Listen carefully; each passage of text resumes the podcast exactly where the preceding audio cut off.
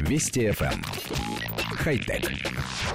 Здравствуйте, с вами Николай Гринько. Исследователи из швейцарской высшей технической школы Цюриха смогли наладить веревочную переправу при помощи квадрокоптеров. Эксперимент проведен на специально созданной для подобных проектов арене, которая представляет собой кубическое помещение размером 10 на 10 метров.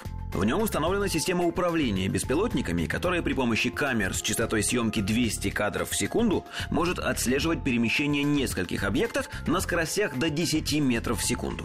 Все квадрокоптеры связаны с системой управления по беспроводному каналу и перемещаются в соответствии с заранее заданным алгоритмом. Длина веревочной переправы составила 7,5 метров, при этом на конструкцию ушло 120 метров веревки. По словам исследователей, их проект демонстрирует возможность использования и точность системы управления беспилотниками при решении сложных задач без вмешательства оператора.